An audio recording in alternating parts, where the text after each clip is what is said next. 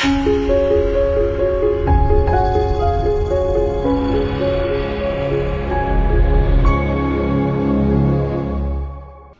视频由 Manu 音箱赞助播出。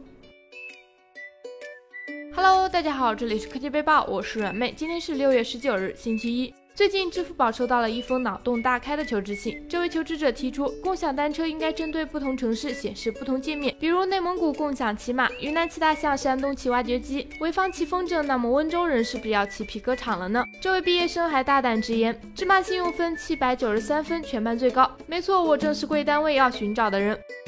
LG G6 推出有一段时间了，现在 LG 又发布了 G6 Plus 和 G6 三十二 GB。新发布的 G6 Plus 有黑色、金色、蓝色可选，提供一百二十八 GB 存储空间。一同发布的还有 G6 三十二 GB，有金色和蓝色可选，容量不用说，三十二 GB。配色相比 G6 Plus 来说没有光学镀膜，所以质感要差一些。一直以来，LG 似乎都直接避开了国内市场，不过这并不是重点，重点是国人可能根本不会买账。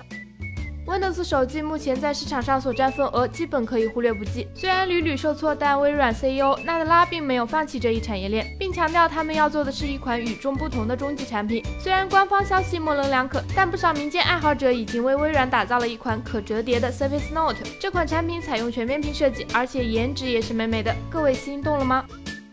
外媒报道，乔治亚理工学院的研究人员开发了一款名为 Shimon 的机器人，它可以演奏近五千首歌曲，而且还可以通过人工智能和深度学习来编写和播放自己的音乐作品。作为一位有思想的作曲家，六月底，Shimon 将在阿斯彭思想节上开始他的首次现场表演。看来人工智能是越来越牛逼了呀！沉寂一年的中兴今天终于发布了他们的新旗舰天玑七 S，配色指华尔金一种，售价也没按常理出牌，四千五百九十九元。配置方面，五点五英寸二 K 显示屏，骁龙八二幺处理器，四 GB RAM 加一百二十八 GB ROM，两千万加一千二百万双彩色摄像头，采用基于硬件的安全芯片，确保通信、邮件和支付等操作的隐秘。不管是价格还是安全性上来讲，也确实只能正起专享了。